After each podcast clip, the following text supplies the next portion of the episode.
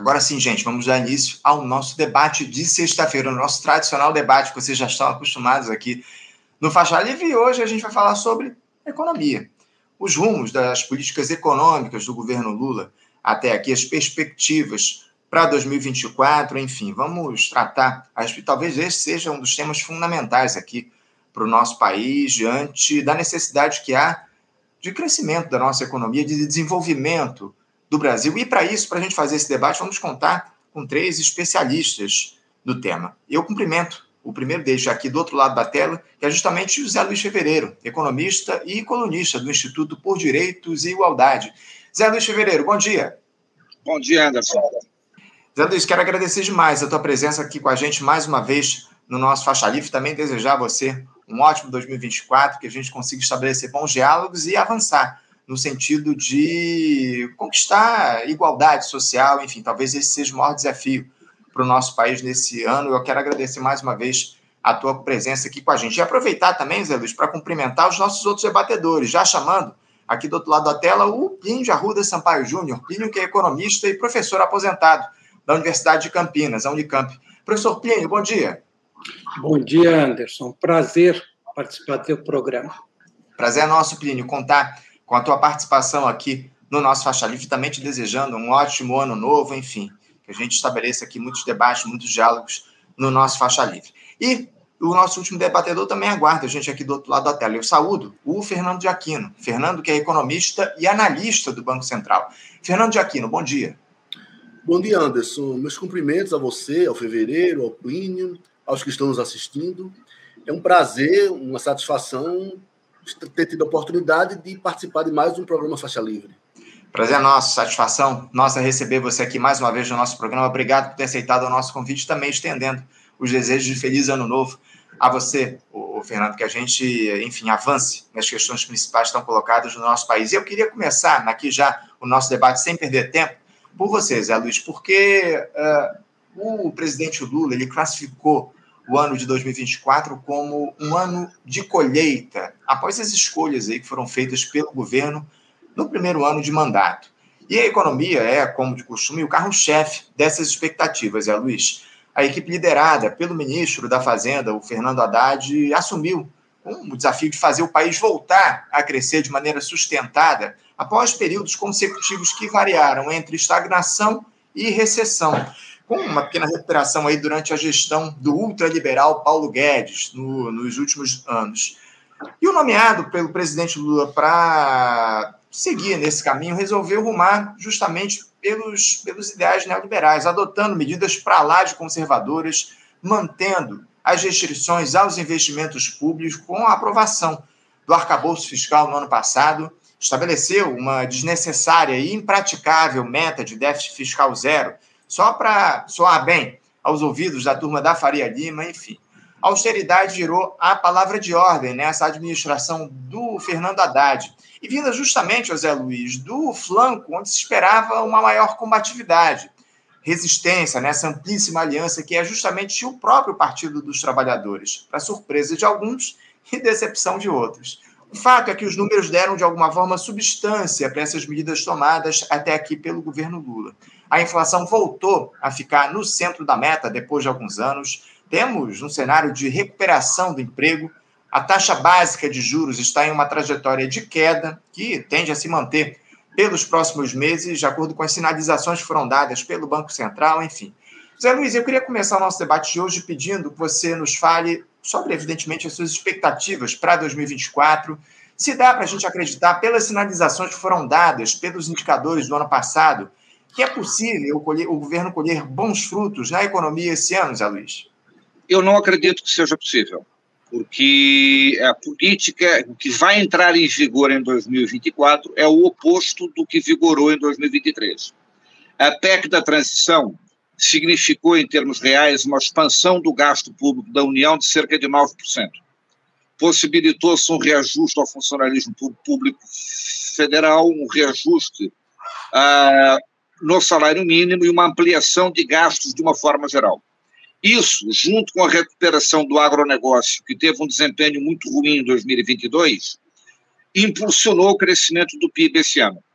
Portanto, assim, quando o Haddad dá uma entrevista dizendo que ele deveria levar os louros pelo crescimento do PIB, ele está fugindo do verdadeiro debate.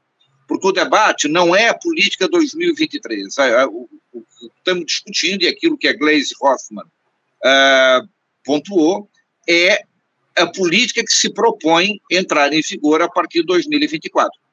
Eu não sou.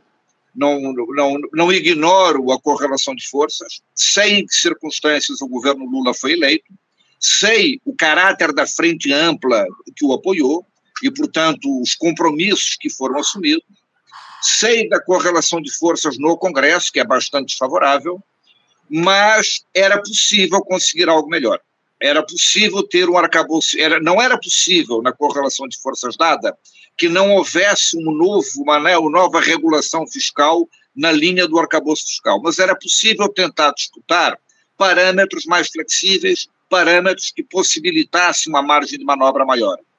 Não era necessário estabelecer a meta de déficit zero, não era necessário. Essa meta não será cumprida, ao não ser cumprido, o mercado reagirá como sempre, com os movimentos especulativos de praxe, e, na verdade, o que o Haddad conseguiu com isso foi adiar esse enfrentamento por mais alguns meses, mas colocando o governo novamente na dependência do Congresso Nacional para flexibilizar os números que o próprio governo propôs.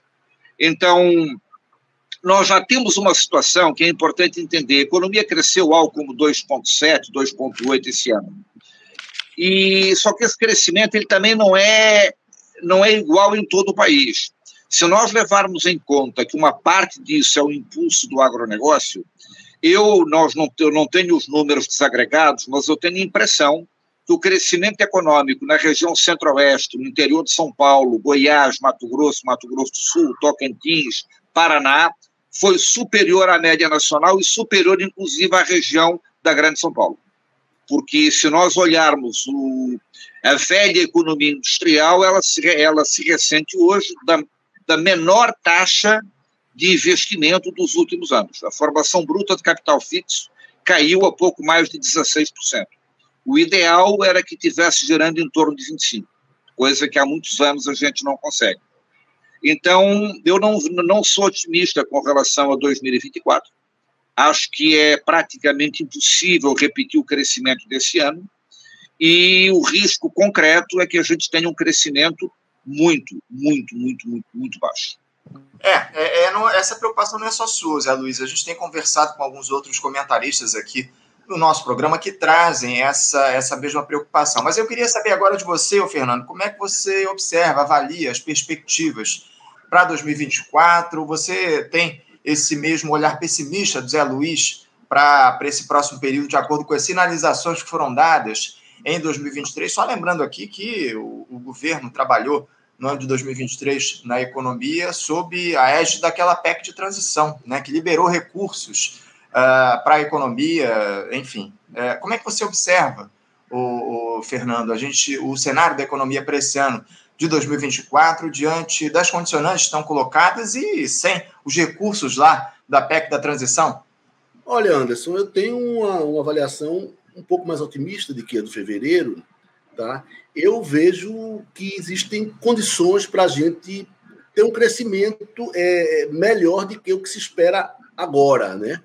É, vocês vejam que em, é, em 2023, no início de 2023, é, o mercado, as consultorias, eles estavam prevendo um crescimento de 0,5%, até menos, para aquele ano, o ano, o ano passado. E nós vamos ter um crescimento de próximo a 3%, né? o que está se esperando já no mês que, no ano que fechou. É, certamente impulsionado pelo agronegócio, como, como foi comentado, né, com baixa formação de capital fixo, mas a taxa de crescimento foi essa. Né? É, no começo, é, de 2024, agora, as expectativas que, que estão é, é, sendo postas é um crescimento de 1,6%, em torno disso. Claro que a gente não tem que crescer mais em 2024 do que o que se espera no início, como ocorreu em 2023. Pode crescer igual, a expectativa pode crescer menos, mas eu penso que a gente tem condições é, razoavelmente favoráveis. Tá? A gente tem é, um mercado de trabalho aquecido, é, com ocupação em alta, embora a gente precise, claro, gerar muito mais emprego. a gente tem também é, um crescimento do poder de compra é, dos salários, embora ainda seja muito baixo, mas melhorou. Né? A gente tem uma taxa de câmbio que caiu, mas ela permanece no nível é, que favorável para produzir para exportar e produzir para é, concorrer com bens importados, né? então isso aí também favorece é, a produção. Nós temos aí o desenvolvimento do PAC, né? que são gastos, é, enfim, é, com promoção de infraestrutura, é, construção civil, que tem um, um é, desdobramento grande sobre a economia, ela gera muito emprego, ela tem um efeito multiplicador é, grande. E a gente tem também algo é, importante, que é uma melhora da estabilidade institucional e política. Né? A gente, com esse, esse novo governo, a gente melhorou, a gente está com uma política mais estável, com as instituições mais estáveis, e isso favorece os negócios, favorece os investimentos. Então, a gente pode é, tem algumas condições, várias condições que seriam favoráveis para que a gente possa crescer mais do que esse 1,6%. Né? A gente tem um, um, um, entrave que é a taxa de juros.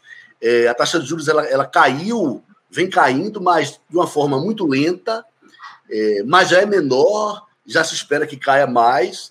É, é possível que essa queda seja mais rápida. É, a gente tem atualmente, a partir de agora, desse mês de janeiro, temos quatro diretores do Banco Central é, indicados pelo atual governo, quatro, quatro diretores de oito, né, então metade dos diretores, mas temos o presidente que ainda é indicado pelo governo anterior.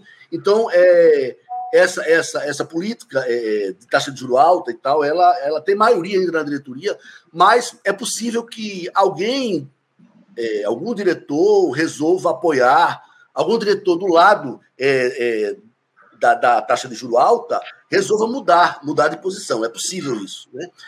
Lógico que a gente não sabe o que vai acontecer, não tem nenhuma, nenhuma garantia disso. Mas se isso acontecer, a gente pode ter uma, um, um, movimento de queda mais rápido da taxa de juros. Né? Então, a gente sabe que isso favorece, é, o crédito fica mais barato, é, então quem quem não tem é, recursos é, consegue emprestado mais barato para gastar em consumo.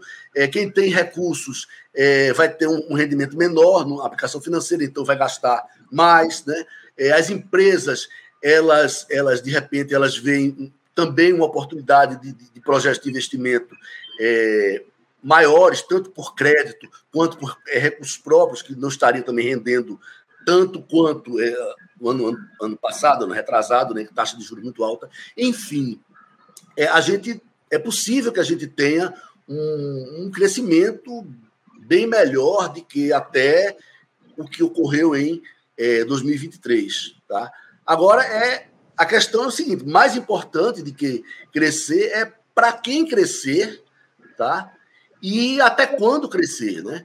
Então, a gente crescer é, só é, com base no agronegócio, é, que não tem um efeito, em geral, na maioria dos casos, é, não gera muito emprego, então é, beneficia só um pequeno grupo, né? É, isso isso não, não vai beneficiar, é um crescimento que não é para todos ou para a grande maioria. Né? Então, realmente, não é um crescimento que a gente deseja. Né? É, então, é, se a gente cresce é, distribuindo renda, gerando mais empregos, gerando mais oportunidades, é, é, seria isso o desejável. Tá? Então, a gente espera que isso ocorra. Uma outra questão é a questão de crescer até quando? A gente vem crescendo há vários anos muito com base no consumo. Tá?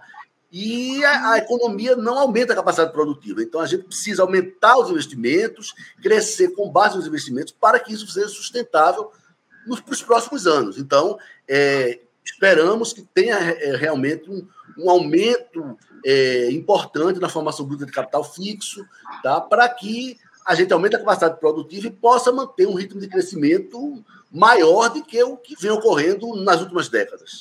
Tá certo. O Fernando, obrigado pela tua primeira participação. Eu queria passar a palavra já para o professor Plínio. Eu vi que ele estava fazendo lá algumas anotações. Fica à vontade, Plínio, para falar a respeito disso que foi dito até aqui em relação à possibilidade do Brasil avançar nesse ano de 2024 a partir das escolhas que foram feitas pela equipe econômica do Fernando Haddad. Enfim, como é que você vê as perspectivas para esse ano, Plínio? Olha, Anderson, eu concordo com o Lula quando ele diz que ele vai colher em 2024 o que ele plantou em 2023. Ele vai colher mais do mesmo. Ele plantou mais do mesmo, vai colher mais do mesmo. Né? Então, quando a gente olha a economia brasileira, é bom a gente colocá-la em perspectiva histórica e dentro do contexto regional. A economia brasileira está estagnada praticamente há uma década. Ele para. Um dia, um ano cresce um pouquinho mais, como foi 2023, foi uma surpresa. Mas se a gente for pegar os elementos que permitiram a economia brasileira crescer em 2023, nós vamos ver que são elementos conjunturais. Né? Uma safra agrícola extraordinária, uma conjuntura internacional de commodities favorável, né? um gasto público que foi impulsionado, inclusive, pelo Bolsonaro, né? que foi aquele aumento grande no auxílio nas transferências de renda e que o Lula bancou para o ano que vem. Isso deu um fôlego. Né? Mas, na verdade, os condicionantes estruturais da economia brasileira, o modelo brasileiro e o padrão de política econômica, ele não foi modificado. Né? Claro que tem algumas mudanças. No fundo, o Haddad tem uma gestão econômica muito mais flexível, muito mais inteligente do que a do Paulo Guedes. Mas é o mesmo modelo. A política monetária independente. O Brasil tem hoje, apesar da redução da taxa de juros, terceiro, o terceiro maior juros real do mundo, então é muito alto, né? e o, o arcabouço fiscal é um teto de gasto 2.0, é uma modernização do teto de gasto.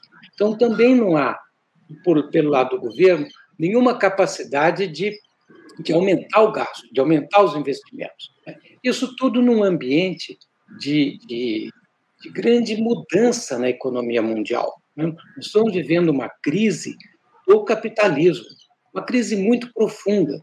E 2023 é um ponto é, interessante da gente observar esta crise, porque a impressão que dá, Anderson, é que nós estamos num, num ponto de mudança de qualidade dentro da crise. Né? A crise ambiental está aparentemente escalando, a crise econômica internacional é latente, então a economia sempre está à beira de um estouro financeiro. Né? A tendência das economias centrais, e mesmo da China, é de desaceleração. Então, nós temos uma crise política no mundo inteiro extraordinária. Né? E os Estados Unidos é o epicentro desta crise. Este ano é um ano de eleição. Né? Nós tivemos uma situação institucional nos Estados Unidos muito conturbada. Então, é uma situação estrutural muito complicada. Então, o que, que, que a gente deve esperar para frente? A gente deve esperar mais ou menos o que aconteceu lá atrás. O desempenho da economia brasileira depende, do meu ponto de vista, muito menos da política econômica, porque o governo é impotente para fazer política econômica, e ele mesmo se autodeclarou impotente. Né? O, o, o Haddad, quando faz o arcabouço fiscal e a meta de déficit zero, ele castrou o seu ministério. Então, nós temos um, um ministro da, da Economia castrado. Ele não, não consegue fazer nada. Né? Então, a economia vai depender do mundo. E o mundo, a expectativa do mundo é de uma economia também estagnada. Né? Se a gente for pegar o desempenho da economia mundial na última década, é uma escadinha em descenso, está caindo. Então, eu acho que a situação da economia brasileira é muito ruim. O modelo é o mesmo. Né? Por exemplo, é um modelo que até permite alguns setores crescerem, os setores de extrativismo mineral e de agronegócio. Mas cresce de uma maneira muito perversa para o país, porque cresce depredando o meio ambiente e concentrando renda e criando dívida pública, perpetuando a dívida pública. Então, é, na verdade, uma espécie de pilhagem pilhagem da natureza, pilhagem dos trabalhadores, pilhagem dos fundos públicos. E isto não mudou. Não mudou, o governo teve que se render à correlação de forças, mas não fez nada para mudar a correlação de forças. a correlação de forças não pode ser um álibi para as pessoas não fazerem nada. Quem faz política não faz para trabalhar dentro da correlação de forças, faz para mudar a correlação de forças, seja para a direita, que quer mais a direita, seja para a esquerda. E a esquerda A direita tem trabalhado bem e tem reforçado né, o, a correlação de forças de direita. E a esquerda não, porque a correlação de forças da esquerda depende da crítica e da luta, né? depende da mobilização dos trabalhadores. E se os trabalhadores são apaziguados, são amortecidos, né? a, a correlação de forças vai pendendo cada vez mais para a direita. Eu acho que é isso que está acontecendo, então eu espero que estar equivocado e que a economia cresça, mas eu, sinceramente, não, não, não vejo por onde ela possa crescer. Porque mesmo o consumo, né, o governo agora está apostando um pouquinho num ciclo de consumo das famílias. Não fez aquele espécie de renegociação das dívidas, o desenrola, para ver se empurra novamente as famílias para o endividamento. Mas é muito difícil você fazer um endividamento na situação muito precária do mercado de trabalho, com taxa de juros que, ainda cadentes, são extraordinariamente altas. Então, não quer dizer que não possa eventualmente dar um, um fôlego adicional, mas é sempre uma gambiarra, entendeu? Não há um modelo econômico, porque dentro desse modelo, só para encerrar, para onde vai o Brasil? Isso é que eu acho que é importante o nosso ouvinte entender. Né? Qual é o caminho desta política econômica que não começou com a Haddad? esta nova versão do neoliberalismo começou com o Temer. Né? Dobraram a meta com, com o Bolsonaro e o Haddad simplesmente ligou o piloto automático e está navegando. É, para onde vai a economia brasileira? Vai para se transformar numa mega feitoria moderna, que é o que está acontecendo. Né? Com tudo que acompanha uma mega feitoria moderna: a miséria, a depredação do meio ambiente. É isso. Obrigado, obrigado, Pini, pela tua primeira intervenção aqui no nosso debate. A gente vai dialogar muito com algumas das questões que você trouxe aqui para a gente, em especial dessas prioridades que foram adotadas nesse primeiro ano de governo Lula no que diz respeito ao agronegócio. A gente vai falar muito sobre isso daqui a pouco. Mas eu queria trazer uma outra questão aqui para a nossa discussão, porque o, o, orçamento desse ano ele foi aprovado aí a, a duras penas, no apagar das luzes de 2023 e ele está cada vez mais comprometido com os interesses eleitoreiros de deputados e senadores. Serão aí 53 bilhões de reais destinados às emendas impositivas, ou seja, aquelas que precisam ser obrigatoriamente serem pagas pelo Executivo Federal, que é um, um valor recorde. Para o financiamento das campanhas eleitorais, aliás, são mais 4,9 bilhões de reais, um outro recorde. Considerando o, o fevereiro que há aí um torniquete nos investimentos públicos estabelecido pelo novo teto de gastos, como já foi dito, dá para dizer que o executivo uh, perdeu o controle do orçamento da União?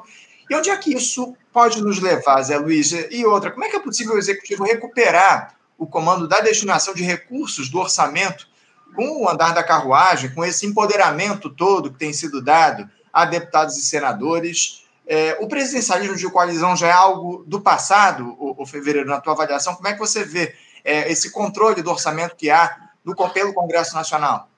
Olha, acho que a gente paga o preço do empoderamento do Congresso no período Bolsonaro. Né?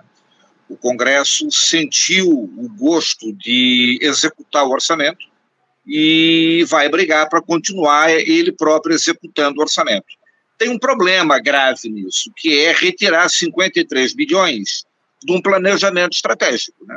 Assim, claro que 53 bilhões continuarão sendo gastos, investidos e tal, mas assim, em vez de serem em decisões estruturantes com uma capacidade multiplicadora maior, será de acordo com os interesses paroquiais deste ou daquele senador ou deputado. Portanto, com um impacto o impacto multiplicador na geração de renda, de crescimento econômico, evidentemente muito menor.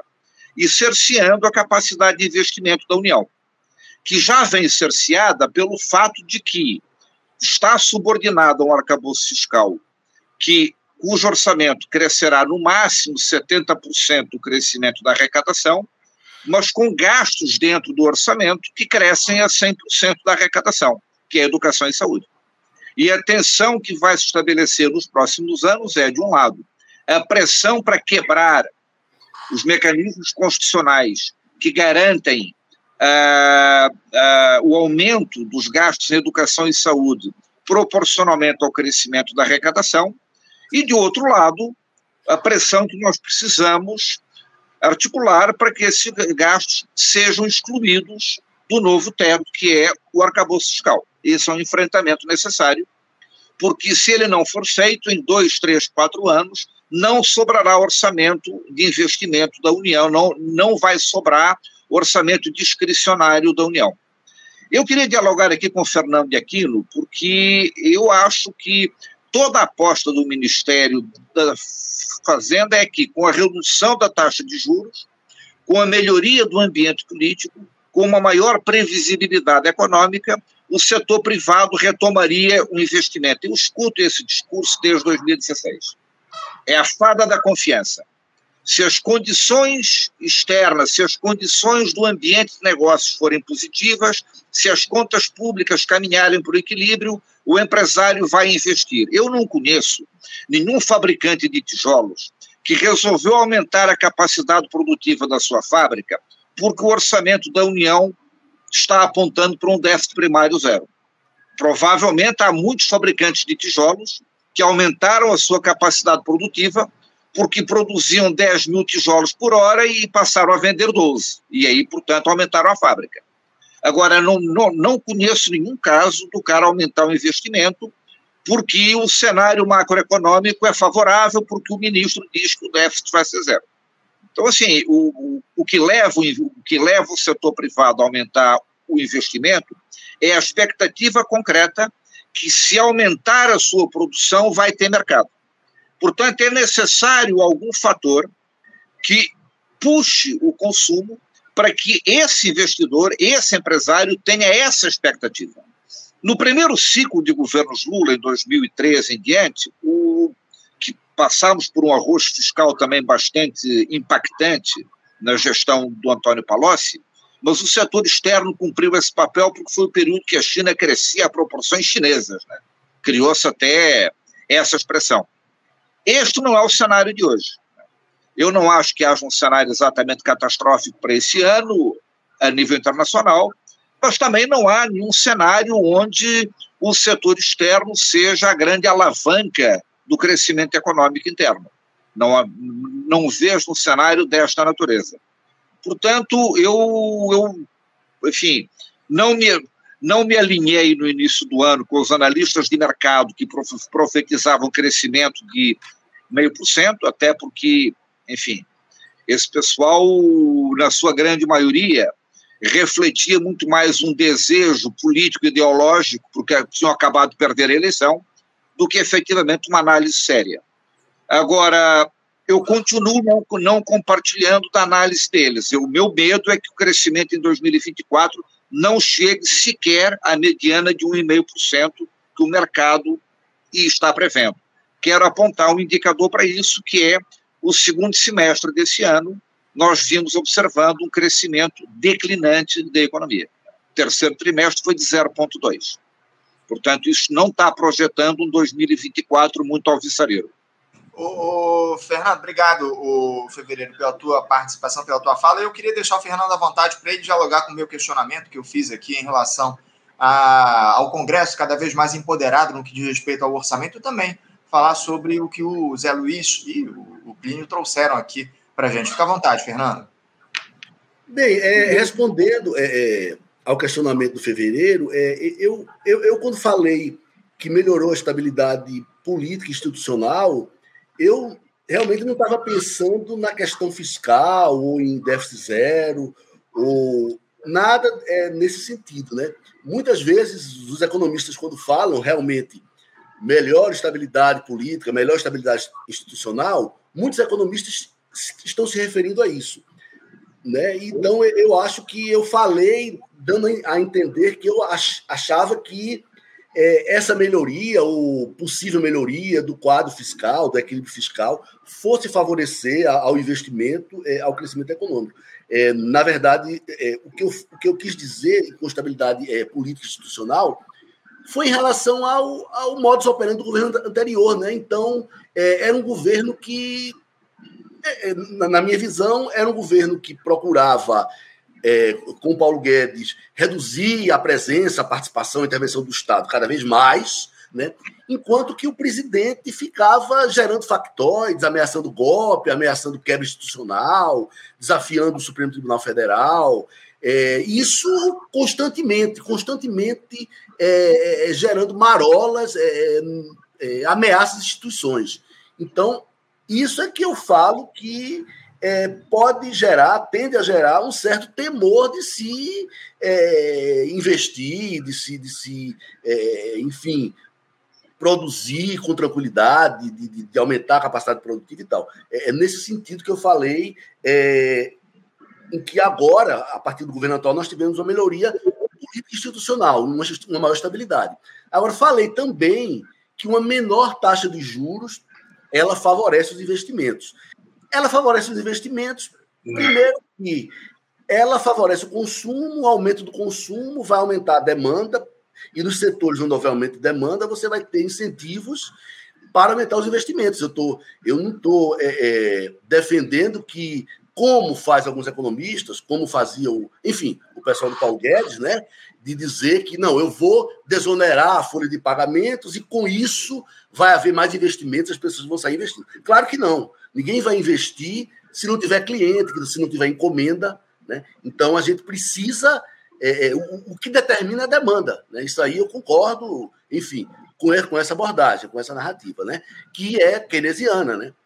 Aliás, o Keynes dizia outra coisa, né? Dizia também que os empresários é, seriam incentivados a investir se você tivesse uma expectativa de, de lucros né, com investimento. Você tivesse uma, um, uma taxa de retorno superior ao custo de capital. Então, o custo de capital como taxa de juros, então se a taxa de juros cai, é, a expectativa de lucros, de retorno aumenta incentivos os empresários a investir. Inclusive porque o investimento ele mira não só é, as condições de curtíssimo prazo, mas é, grandes projetos de investimento eles, eles têm um, um, horizonte de vários anos. Né?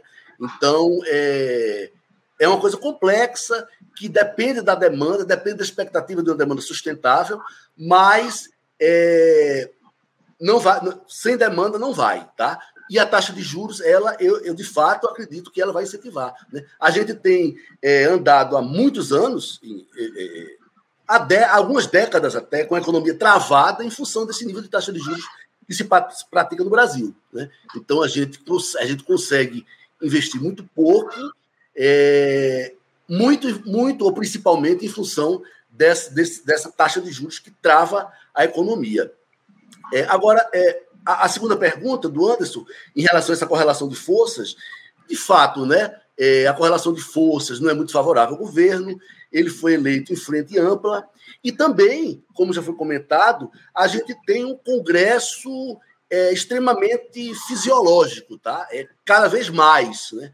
Então, cada vez mais ele representa lobbies poderosos dentro do país ou mesmo fora, tá? E ele só funciona na base do, do incentivo financeiro, né? É, é, é emendas parlamentares ou, ou coisas menos regulares, né? no sentido de incentivo financeiro. Então, é, isso dificulta muito a política econômica. Tá? É, eu eu não, não, não, não, não quero dizer que eu defendo incondicionalmente a política do Haddad, eu acho que é, ela poderia ser um pouco mais é, agressiva, no sentido de um pouco mais é, é, é aguerrida, tá? Mas é, o, que, o que ocorre é a, a dificuldade, né? Vocês, um exemplo muito bom é, que a gente está vendo nos dias é, de hoje, tá? Essa questão da é, fim da desoneração, né? O governo vetou, o Congresso derrubou o veto, é, agora ele, o governo tá, é, disse que ia lançar um, um novo projeto de lei, é, uma medida provisória de desoneração, e o Congresso disse: olha, nem venha, nem venha, que isso não passa. E, e o governo está recuando nesse momento, tentando negociar, mas ele está com dificuldade enorme. Quer dizer, é, o Congresso, ele, ele ao mesmo tempo que, que medidas mais, mais pontuais, ele exige uma contrapartida, tá? quando são medidas é, mais abrangentes, os, os, grandes lobbies, eles, eles são mais fortes, são mais convincentes, né? entre aspas, para os parlamentares. Então, a, aquilo não passa, tá? Aquilo não passa. É, vocês, vocês vejam, por exemplo, é, um, uma, uma, coisa que é, foi um avanço, é, é, discordando um pouco dos colegas debatedores, a questão do novo arcabouço fiscal. Né? Eu não acho que seja igual ou equivalente ao teto de gastos. Né? A gente tem algumas limitações, mas o foco deixou de ser gasto e passou a ser resultado. Quer dizer, antes você, o gasto só poderia subir em termos reais. Então, esse gasto, como proporção do PIB, ia ficando cada vez menor. Né? Quer dizer, o PIB que, permitia financiar um gasto maior iria, iria ficando cada vez menor. E a população crescia e esse gasto não acompanhava o crescimento populacional. Então, o gasto per capita ia ficando menor e o gasto em relação ao PIB menor. Quer dizer, é um estratagema para a gente conseguir um Estado mínimo reduzir cada vez mais a participação do Estado. Isso era o teto de gastos. É, o novo arcabouço fiscal é feito em termos de resultado. Então, permite que eu aumente é, os gastos públicos se aumentar a arrecadação, se aumentar a receita pública. Tá? Então, é, isso, é uma, isso é uma forma é, que tem sido, na minha avaliação, tem sido usada pelo governo para tentar aumentar a receita pública, mas de uma, é, de uma forma a que seja pago pelos setores de mais alta renda. Né? Então, eu vejo um, um, um, esforço e um foco nisso. Então, é, ao, mesmo, ao mesmo tempo que eu é, consigo é, aumentar gasto público para fazer política social, para fazer promoção de crescimento, para fazer é, incentivo, a, enfim, a, a financiar um, uma melhor é, máquina pública, ao mesmo tempo que eu mantenho essa, essa, essa, essa política, eu, eu financio essa política com é, tributando, tá? Ou cobrando, né? Às vezes não é tributo, às vezes é dívida atrasada, é outras coisas. É, eu, eu cobrando dos setores de mais alta renda, ao invés de eu fazer um déficit e me endividar mais. Uhum. Eu não sou fiscalista, eu acho que a gente tem espaço para déficit, a gente tem espaço para endividamento, tá? É, não estou, não estou defendendo a tese fiscalista de equilíbrio fiscal, nada disso. Mas, quando a gente aumenta o endividamento, a gente, ao invés de financiar o gasto público com uma receita pública é, é, é, é, que passa a ser do governo, né, tributando, é, por exemplo, ou cobrando é, dívidas do setor privado, a gente vai se endividar e, e, vai pagar juros pelaquele, pelaquela fonte de financiamento. E a gente sabe que esse endividamento público, essa taxa de juros, é uma das principais fontes de concentração de renda no país. Então, é, se eu mantenho o aumento do gasto público financiado com receitas públicas que não é de endividamento, eu vou estar reduzindo essa fonte de concentração de renda, que é o endividamento, que é as altas taxas de juros. Uhum. Fernando, só para só a gente falar a respeito, você trouxe a questão lá da, da desoneração da folha de pagamento, você muito bem colocou, o Congresso Nacional derrubou os vetos do presidente Lula, aquele projeto de lei que prorrogou a desoneração da, da folha de pagamento. O governo, esse ano, o presidente Lula promulgou aí uma, uma medida provisória, justamente que vai nesse sentido, né, de mais uma vez derrubar essa desoneração. Mas o presidente do Senado, lá, o Rodrigo Pacheco, presidente do Congresso, já está tentando fazer o diálogo com o governo federal para não devolver essa MP para o presidente Lula. Parece que vai esperar o Fernando Haddad retornar das férias aí na próxima semana para fazer essa discussão com o próprio ministro da Fazenda para tentar encontrar um meio termo em relação a essa questão, porque há uma resistência muito forte lá das lideranças do Congresso em relação a essa MP do, do governo, que visa, no, visa novamente recuperar, é, reonerar esses 17 setores da economia do nosso país, setores que mais empregam. Mas eu queria passar já a palavra para o Plínio. O Plínio, uh, fica à vontade aí para fazer o diálogo com as questões que trouxeram aí o, o fevereiro também, o Fernando, e eu queria também te ouvir a respeito dessa questão do Congresso, cada vez mais dono do orçamento da União, como é que isso implica, como é que isso implica o, a atuação do Executivo Federal. Fala um pouco a respeito dessas questões, por favor, Plínio. Eu, eu acho que o, o, Fernando trouxe aqui duas questões que eu acho que são vitais né, para a gente entender o que está acontecendo na economia brasileira. E eu não concordo com o Fernando, não tem menor importância, né, Fernando? Se fosse para todo mundo concordar, não precisava de três, bastava um, né, e qualquer um. É, mas eu acho que você toca duas questões que são importantes para a gente entender o que está acontecendo aqui. Primeiro, a ideia né, da, da, estabilidade política, né, da ideia de que nós estamos num ambiente de menor incerteza. E, e eu discordo disso. Acho que a gente está vivendo uma profunda crise política institucional. Essa crise não foi resolvida. Né? E, e essa crise tem origem estrutural economia brasileira está mudando profundamente a sua base econômica. Né? Quais são os setores que se fortalecem? Agronegócio, extrativismo mineral. Bom, estes setores querem a sua parcela de poder no Estado. E, portanto, eles questionam o Estado e eles estão promovendo uma mudança estrutural no Estado brasileiro. É, é isso que, na minha opinião, explica a crise que culminou com a deposição da Dilma e os desdobramentos posteriores, né, que, no fundo, estão fazendo o quê? Estão mudando a natureza do Estado brasileiro. Né. Em que, em que direção? na direção de tornar um Estado ainda mais neoliberal, destituindo a Constituição de 88 de todo o conteúdo democrático, republicano e soberano. Então, você mantém a casquinha da Constituição cidadã, mas você tira a substância da Constituição cidadã. Então, isso é uma mudança profunda no Estado brasileiro. Eu acho que a gente discute muito governos, né? governo Bolsonaro, governo Lula, tal. A gente precisa discutir o Estado, porque o governo, nenhum governo, vai poder fazer nada que esteja além do que o Estado permite. E quem é que manda neste novo Estado? O Centrão. Né? É o Centrão que comandou o governo Bolsonaro, que o Bolsonaro praticamente foi um, um, presidente fantoche, que só tinha licença de ficar fazendo conspiração diariamente. Né? Mas aquilo era funcional para quê? Para avançar o projeto neoliberal. Né? E então, na verdade, e o Centrão governa agora, igualzinho.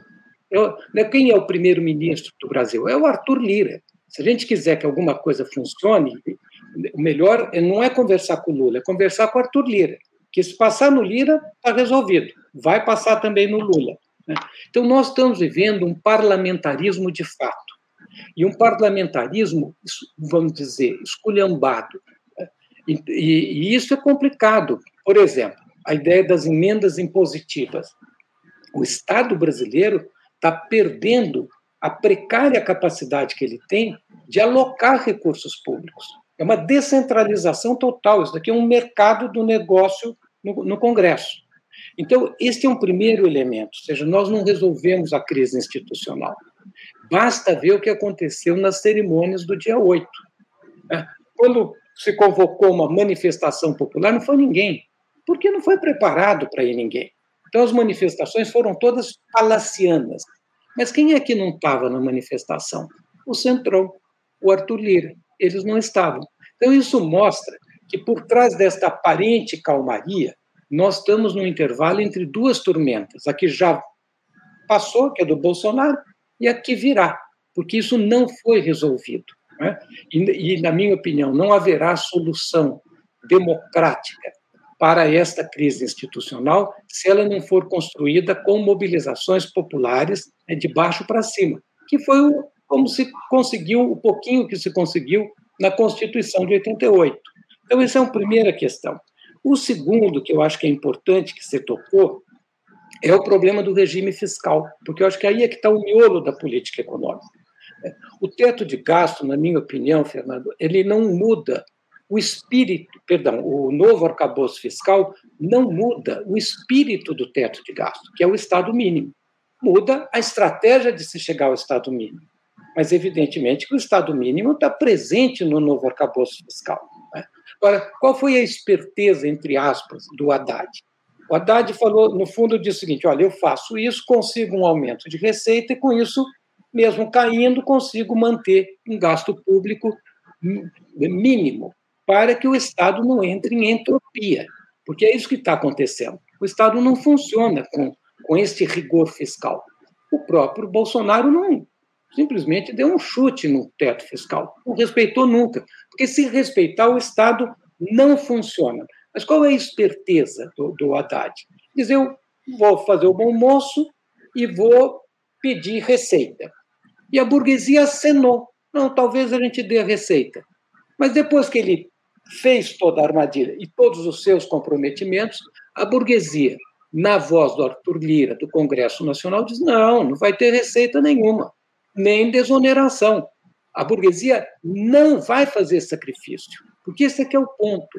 Né? Para estabilizar este novo Estado por dentro de alguma ordem institucional democrática, digamos, pelo menos que, que, que preserve o Estado de Direito, o Estado tem que ter um mínimo de capacidade de funcionamento. Né? Senão, ele não funciona. Mas, para isto, a burguesia teria que dar, digamos, meio por cento, um por cento do PIB de contribuição. Mas, quando vai para a burguesia, diz: não, não, é, tributar distribuição de dividendos não pode, desonerar não pode. Você dizia endividar, também não pode. Mas eu não posso nem aumentar a receita, nem aumentar o endividamento, onde é que é o ajuste? O ajuste é no gasto. Né? O ajuste é no gasto, que é o que está acontecendo.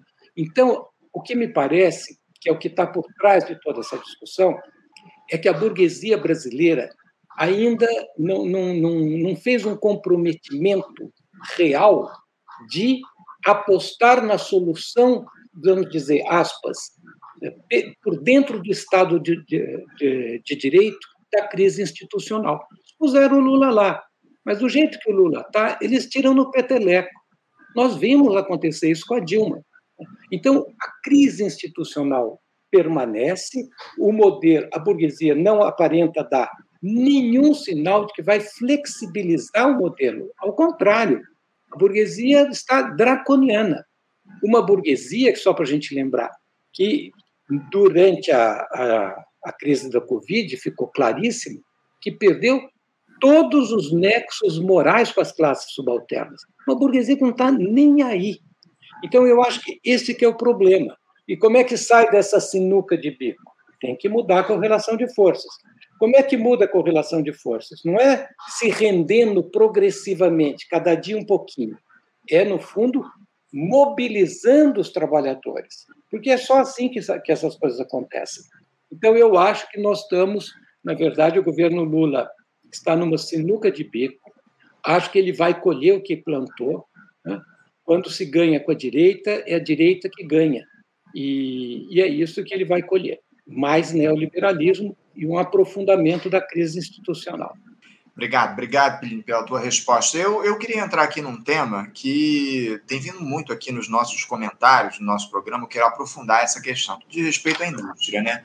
A indústria aqui no nosso país ela tem perdido cada vez mais espaço nos últimos tempos para o setor de serviços. Parece que é uma escolha aí feita pelas diferentes gestões, né, de fomentar o empreendedorismo, a precarização, ao invés de incentivar o desenvolvimento do nosso parque industrial, que gera empregos de qualidade e nos livra dessa dependência cada vez maior das commodities agrícolas, que é um outro problema, inclusive, surgiu aí ao longo do nosso debate. É, Zé Luiz, você, você observa no horizonte alguma possibilidade dessa aposta no longo prazo seguir dando certo da, da, nas commodities agrícolas e outra? É, o governo Lula pode passar a apostar no fortalecimento do setor industrial, por mais complexo que seja esse desafio, ou o caminho é o aprofundamento da dependência e da perda da qualidade dos empregos aqui no nosso país, como a gente tem observado? O BNDES não podia ser uma peça fundamental nessa engrenagem, oferecendo crédito para o desenvolvimento da indústria, ao invés de o governo optar por financiar planos safra cada vez mais gordos para o agronegócio? Como é que você vê essa questão da necessidade de reindustrialização do nosso país, é Luiz?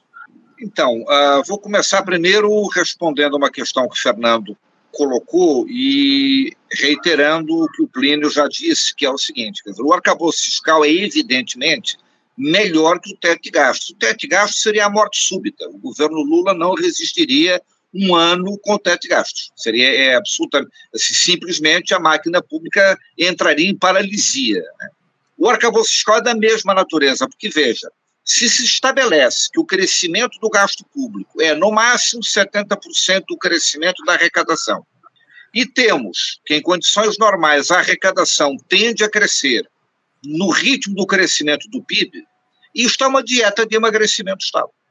Isto significa que ano após ano a participação do Estado na economia brasileira se reduz. Portanto, este programa é da mesma natureza que o teto de gastos, embora mais moderado, mais uh, com uma regra de transição mais lenta e, portanto, de mais fácil administração. Mas a natureza é a mesma. O problema da reindustrialização, assim, o governo Lula, eu tenho um certo receio que esteja dialogando com uma classe que não tem mais nenhuma força política. Eu me lembro que nos anos 80, qualquer medida de política econômica era repercutida com Luiz Euláulio de Bueno Vidigal Filho, presidente da Fiesp, depois com Mário Amato, ou com Wolfgang Sauer, presidente da Volkswagen. Hoje, qualquer decisão de política econômica é, é repercutida nas redes de televisão com analistas do setor financeiro. Não há uma bancada da Fiesp, há uma bancada da bala, da Bíblia e do agronegócio, mas não há mais uma bancada da Fiesp o setor industrial clássico, tradicional, perdeu brutalmente força política. E foi o setor com o qual os primeiros dois governos Lula e o governo Dilma se aliaram. Houve um, uma aliança política com a burguesia industrial, uma, pelo menos com uma parte dela. É, essa aliança se rompe em 2013 e isso leva ao impeachment da Dilma. Uh, nesse momento, a, a, a, força política organizada que tem peso é o agronegócio. É o agronegócio. Então, isso estabelece uma correlação de forças muito mais complicada, muito mais difícil. O, se nós olharmos, o, quando a gente fala, eu, eu disse isso aqui já, mas quando a gente fala num crescimento de quase 3% esse ano, ele é desigual, ele é maior do que isso nas áreas do agronegócio e é menor do que isso nos velhos centros industriais, inclusive a Grande São Paulo. Isso tem consequências sociais, porque o crescimento é menor exatamente onde o governo Lula venceu a eleição e tem a sua base social. Uma base social mobilizável. Porto Alegre, São Paulo, enfim. Então, esse cenário político é um cenário político bastante complicado, bastante difícil. Quando a gente pensa em reindustrialização, nós não podemos mais olhar para trás e olhar para a velha indústria. O Brasil teria que abrir novas frentes de industrialização ligada à produção de energia limpa, ao complexo da saúde. Isso são coisas que mais ou menos o governo Lula tem claro. O que ele não tem é os mecanismos. E tenta viabilizar isso através de parcerias público-privadas e usando o BNDES para financiar.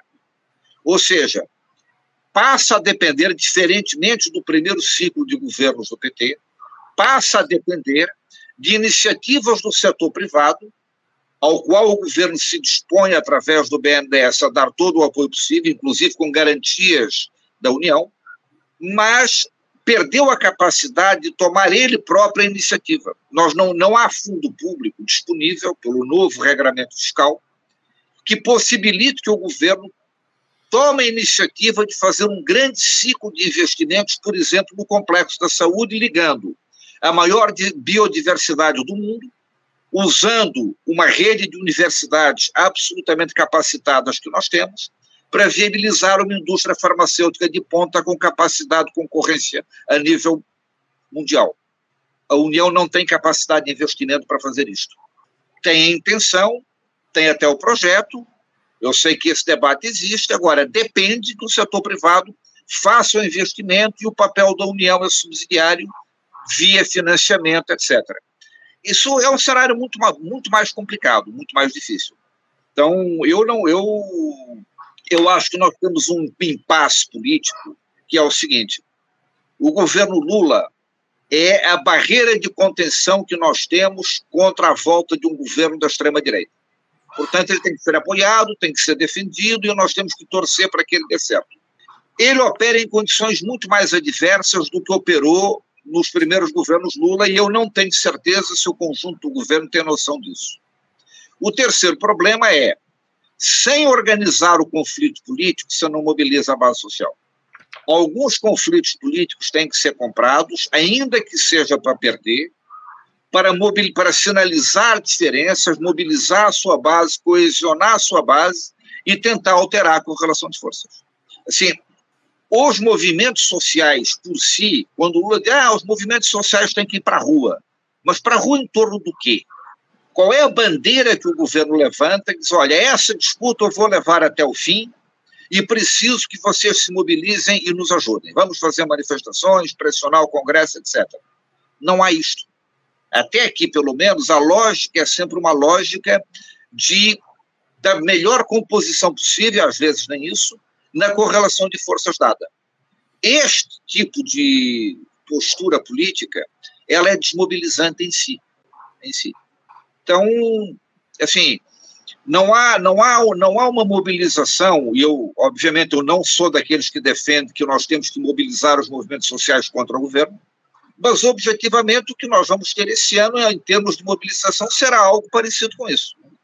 As universidades irão se mobilizar contra o, o reajuste zero, e o governo canaliza isso para o enfrentamento com a maioria conservadora, no sentido, olha, eu posso dar o reajuste de 8%, 9% e avançar na recuperação de perdas, mas preciso que vocês me ajudem a acabar com a desoneração.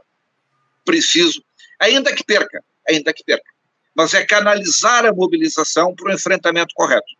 Porque senão a mobilização, a mobilização até existirá, mas será contra o governo.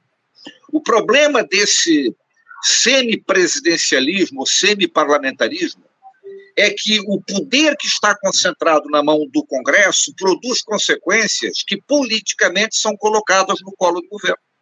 Isso é, isso é um problema político também. Né?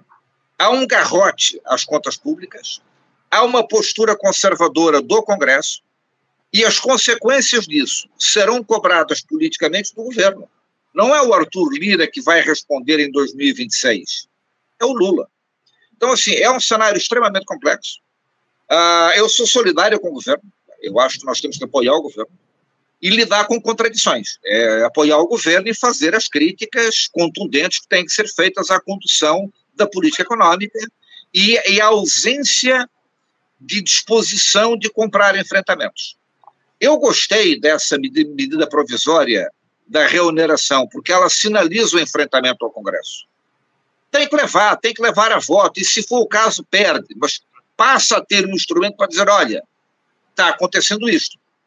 Há um conjunto de grupos que não geraram emprego 2013 para cá, ao contrário, no agregado perderam postos, são setores que, se somados, perderam postos de trabalho e que continuam reivindicando um, uma, um tratamento privilegiado que objetivamente não deu certo, não, não resultou em, em mais emprego. Esse enfrentamento precisa ser feito ainda que seja para perder.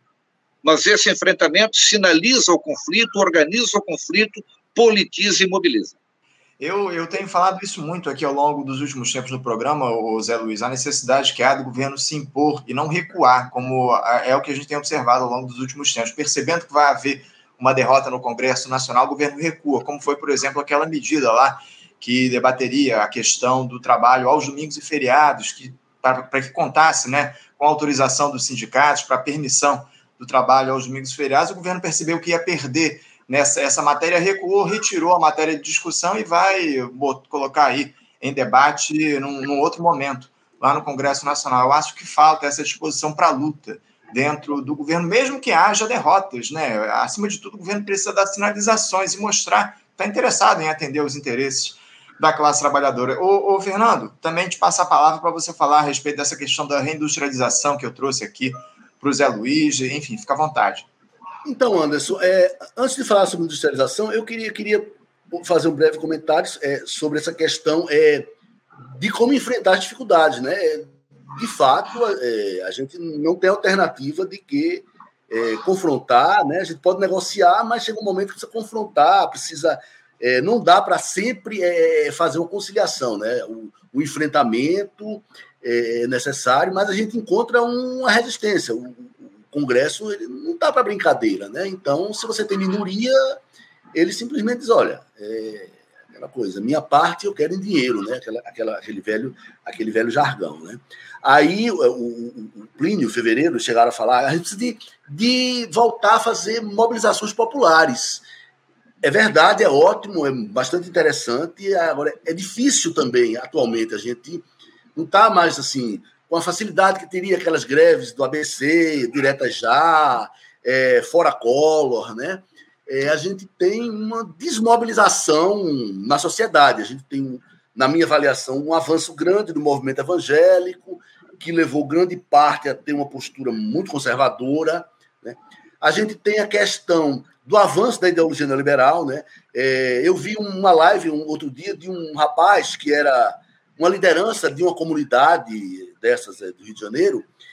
Ele comentou o seguinte: diz, olha, os, os, os jovens e a, os trabalhadores da, da das comunidades atualmente, eles não têm essa, essa visão de, de, de conjunto, de classe, né? É aquela coisa, se eu precisar de dinheiro, eu vou e trabalho, arrumo emprego aí, e as coisas vão depender é, do meu esforço, da minha dedicação, da minha competência, né? Então, aquele velho mito né, da meritocracia, né, que é um dos pilares do neoliberalismo e que pegou nas comunidades, pegou na, em grande parte da classe trabalhadora. Então, eu acho que é, a gente tem que tentar conseguir, é, é, é seguir mobilizar, é, tentando mobilizar a classe trabalhadora, mas as dificuldades é, são grandes. Tá? Agora, em relação à industrialização, a gente vê que eu acho que foi um calcanhar de Aquiles dos primeiros governos do PT, tá? Lula e Dilma, eles não avançaram muito nessa questão da industrialização. E dessa vez eles estão ensaiando um interesse maior, né? É, a gente vê um reempoderamento do BNDES, com pessoas tecnicamente, politicamente, é, de alto nível, trabalhando é, para arranjar instrumentos e mecanismos para é, incentivar a industrialização. A gente não, não, sabe se isso vai funcionar ou, ou até onde se vai conseguir ir, né? Inclusive, é, como o Fevereiro colocou, a gente, em termos de representação política da burguesia industrial, é, ficou bastante comprometido no Brasil ultimamente. Né? O, o, inter, a interlocução é com o pessoal do mercado financeiro, é com a bancada da bala, da Bíblia, né? É, enfim, do boi, do Congresso, e a gente. É, é, essa, esse, esse, é, é, é, essa burguesia que se interessaria mais por industrialização está enfraquecida politicamente mas eu acho que por parte do governo, o governo está mais interessado em tentar avançar nesse sentido. Agora, eu queria colocar uma coisa importante é, nessa questão da industrialização, que essa industrialização ela é importante, vai, vai aumentar a produtividade, aumentar a capacidade produtiva, é, gerar ocupações de, de, de, remuneração mais alta, beneficiar as camadas médias e tal. Mas a gente tem no Brasil algumas regiões, alguns locais é, muito é, atrasado, um mercado de trabalho pouco qualificado, uma dinâmica é, é muito, muito insatisfatória do mercado de trabalho, né? É, é, é regiões é, do Nordeste, do Norte do país e alguns locais também no Centro-Sul, que a gente tem um, um, um, desemprego que ele não responde ao ciclo, tá? Não é você conseguir ativar a economia, não é, não é um desemprego keynesiano, tá?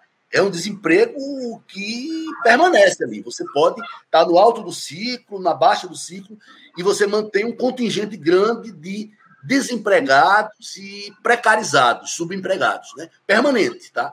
Então, isso é importantíssimo, precisa ser superado. E para ser superado, a gente precisa de investimentos é, que gerem emprego para esse, esse, essa, essa classe trabalhadora menos qualificada tá? e menos treinada. Né? A gente pode treinar, a gente pode, às vezes, rapidamente dar uma capacitação, mas existe limite para isso. Então, assim, o PAC, construção civil, é, investimentos é, é, é em infraestrutura ou em, em, habitação popular, tá? É, são, são muito bons. É, agricultura familiar também. Então, isso precisa entrar na, na, mais fortemente na pauta do governo, porque nesse sentido, às vezes que eu entrei em contato com, com pessoas ou com, enfim, é, o Ministério do Desenvolvimento Regional é um ministério que parece ser fraco politicamente, e as pessoas que estão envolvidas com isso é, é, pensam muito em aumento de produtividade, de complexidade produtiva, de conteúdo tecnológico, que é muito bacana para um estado como Santa Catarina, talvez São Paulo, tá? mas para muitas regiões a gente precisa priorizar empregos acessíveis para essa mão de obra é, é que não que não que está permanentemente precarizada ou desempregada. Obrigado, obrigado, Fernando, pela tua palavra. O, o Ziplínio, a gente está aqui na reta final do nosso debate, estamos chegando aqui ao tempo limite. Eu queria te passar a última palavra, para que você comente aí essa questão que eu levantei aqui da reindustrialização, enfim. É, também fale aí sobre o que o Zé Luiz e que o Fernando trouxeram aqui para a gente. Também falar um pouco sobre vontade política, né, Plínio? Porque, acima de tudo, a gente tem trazido diagnósticos importantes a respeito de como a gente pode avançar no sentido de recuperar a capacidade econômica no nosso país, mas falta vontade política, pelo que eu tenho observado, e os nossos espectadores têm comentado muito isso aqui nos nossos, nos nossos comentários. Eles têm dito aqui, ah, o PAC foi uma fraude, o programa de aceleração do crescimento, enfim. Como é que você vê essa necessidade que há de se haver a industrialização, de se avançar nesse programa de aceleração do crescimento, em uma gestão de amplíssima aliança que tem demonstrado não ter interesse, na verdade, de avançar nesse sentido, né? Parece que as questões são trazidas, mas são deixadas ali na superfície, não se aprofunda os temas a partir dessa ampla aliança que está colocada. Fala um pouco sobre essas questões, por favor. Tá bom. Anderson, o Keynes dizia que quando tem dois economistas, existem sempre pelo menos três ideias em disputa. Você imagina com três economistas quantas ideias em disputa. Então, eu, eu acho isso muito bom, porque é, é, é esse clima de debate que o teu, né, a tua, teu programa permite e que é muito difícil nos programas convencionais. Em, em relação à desindustrialização, o que eu acho que é importante que fique claro é que a desindustrialização é um processo estrutural, histórico, que vem há décadas. Pra, começa, no mínimo, na crise da, da, da, dívida externa. Muda de qualidade com a liberalização do Collor. Né? Vira um modelo com o plano real. E vai se desdobrando. Então, na verdade, a desindustrialização. E não é só do Brasil. Né? É da América Latina inteira, que tem um padrão de desindustrialização, e, na verdade, é uma mudança no capitalismo, quando a gente pensa em industrialização como projeto nacional.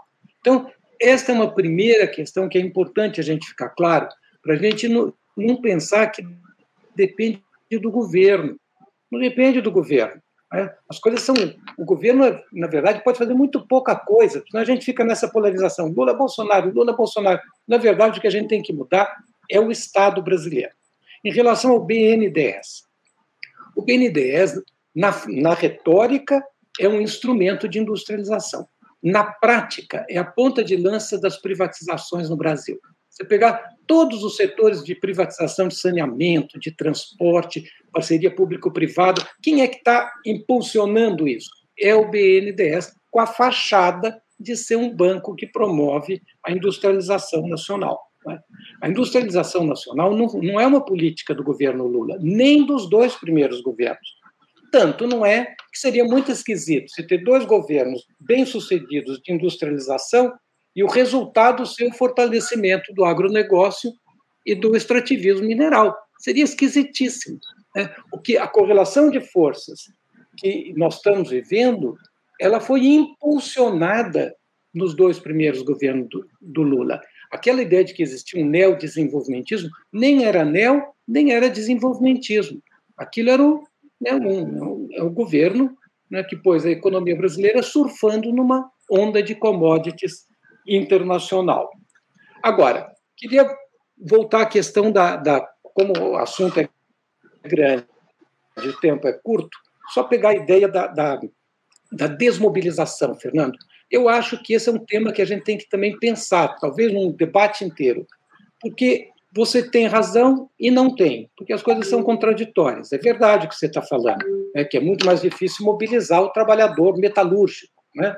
Mas nós temos assistido no Brasil e no mundo grandes mobilizações, fortes explosões. Por exemplo, jornadas de junho de 2013, o, o chamado estallido social chileno, uma mobilização tremenda. Né? Agora, aí eu concordo com o fevereiro, falta projeto. Se não tiver um projeto alternativo, estas mobilizações viram uma espécie de queima de fogos de artifício, que depois não dá em nada. E qual é o projeto? Projeto é ir além do neoliberalismo, romper o neoliberalismo. O que é o neoliberalismo no Brasil? É o plano real. Então, ou a gente propõe uma coisa alternativa, você diz, mas que coisa alternativa? Eu vou falar um, muito simples: direitos já. Direitos já, reforma agrária, reforma urbana. Você diz, Poxa, mas isso não é possível. Por isso é que tem que acabar com o neoliberalismo. Porque tudo que o Brasil precisa não é possível. Preservar a Amazônia. Ah, mas isso não é possível. Porque a divisão internacional do trabalho empurra a economia brasileira para o Cerrado, para o Pantanal e para a Amazônia. Então, se a gente quer preservar, tem que acabar com essa, com essa eh, digamos, com esta política que nos submete a isso. Então, eu acho que esta questão que está posta, nós temos que combinar luta e crítica. Agora, não é só um problema brasileiro, não é só o Brasil que está nisso, é a esquerda mundial que não consegue colocar um horizonte para além do neoliberalismo. Então, nós ficamos encaixotados naquela ideia da Tátia. Não há alternativa. Se não há alternativa, nós podemos escolher a dose do veneno. Bolsonaro, dose máxima, Lula, dose mínima. Então, mas nós temos que ter alternativa. E qual é a alternativa? É, o que, que permite direitos já? Ir além do capital. Enfrentar o capitalismo. Você, ah, mas não há correlação de forças. Óbvio que não há hoje. Mas se não se fala nisso nunca, não haverá nunca. E se não haverá nunca, nós vamos para onde? Para a barbárie capitalista, que é onde nós estamos. Né? Qual é a política da burguesia? Administrar a barbárie capitalista. Pode administrar com Bolsonaro, pode administrar com Lula. É, eu não acho, insisto, que o Lula tenha resolvido nada. Ao contrário, se a gente for pegar a América Latina, é sempre assim: vem um, um lado esquerdo da ordem, depois o lado direito da ordem, depois o lado esquerdo da ordem, e a crise institucional se aprofundando. Então, eu acho que os brasileiros têm que começar a olhar além, sonhar alto, porque o que nós estamos enfrentando é a barbárie capitalista num país em reversão neocolonial. E não há solução indolor para isso. Né? A solução é uma solução que passa por, pela violência da história, das mudanças. E eu acho que é isso que tem que ser colocado para a população, para que ela reflita para que ela tenha uma alternativa, para que ela possa olhar além da escuridão. É isso, agradeço muito o teu convite, um prazer conversar com o Fernando, com o Zé Luiz, estou sempre às horas. Mais uma vez, agradeço demais a tua presença aqui com a gente, Pini. Muito obrigado pela tua participação nesse debate. Trouxe perspectivas alternativas, enfim, trouxe um pouco de reflexão no que diz respeito aos rumos da nossa economia. Eu quero agradecer também a você, Zé Luiz. Muito obrigado pela tua participação sempre aqui conosco no Faixa Livre, nos atendendo. Enfim, uma honra contar com a tua presença aqui mais uma vez. Obrigado, Anderson. E eu quero agradecer também a você, Fernando. Obrigado aí pela tua presença, por se dispor a fazer esse diálogo aqui com a gente no Faixa Livre nesse início de ano. Importante esse debate sobre economia. Mais uma vez, obrigado pela tua presença. Agradeço a você, Anderson, pelo convite, agradeço ao debate ao Zé Luiz e ao Plínio também. E quero agradecer. Desculpa, eu, eu, eu esqueci de agradecer. Foi um prazer fazer esse debate com o Fernando e com o Plínio. Eu conheço já o Plínio de bastante tempo, em geral temos muitas divergências, mas hoje também tivemos muito acordo, o que reforça a importância desse tipo de debate. Né? A gente encontrou vários, vários pontos de acordo entre nós na análise de cenário e eu acho isso muito positivo. É isso, fundamental. Convergências e divergências. É para isso que a gente está aqui, para debater.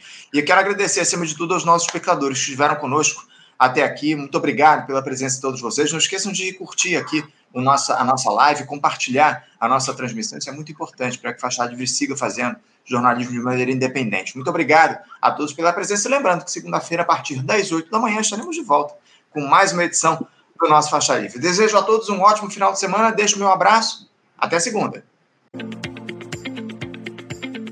Você, ouvinte do Faixa Livre, pode ajudar a mantê-lo no ar faça sua contribuição diretamente na conta do Banco Itaú. Agência 6157. Conta corrente 99360, dígito 8. Esta conta encontra-se em nome do Sindicato dos Professores do Município do Rio de Janeiro e região, o Simpro Rio, uma das nossas entidades patrocinadoras, mas seus recursos são destinados exclusivamente para o financiamento do nosso programa. Você pode fazer sua doação de qualquer valor, utilizando também a nossa chave Pix, que é ouvinte@programafaixalivre.com.br. Sua contribuição é fundamental para a manutenção desta trincheira progressista no ar.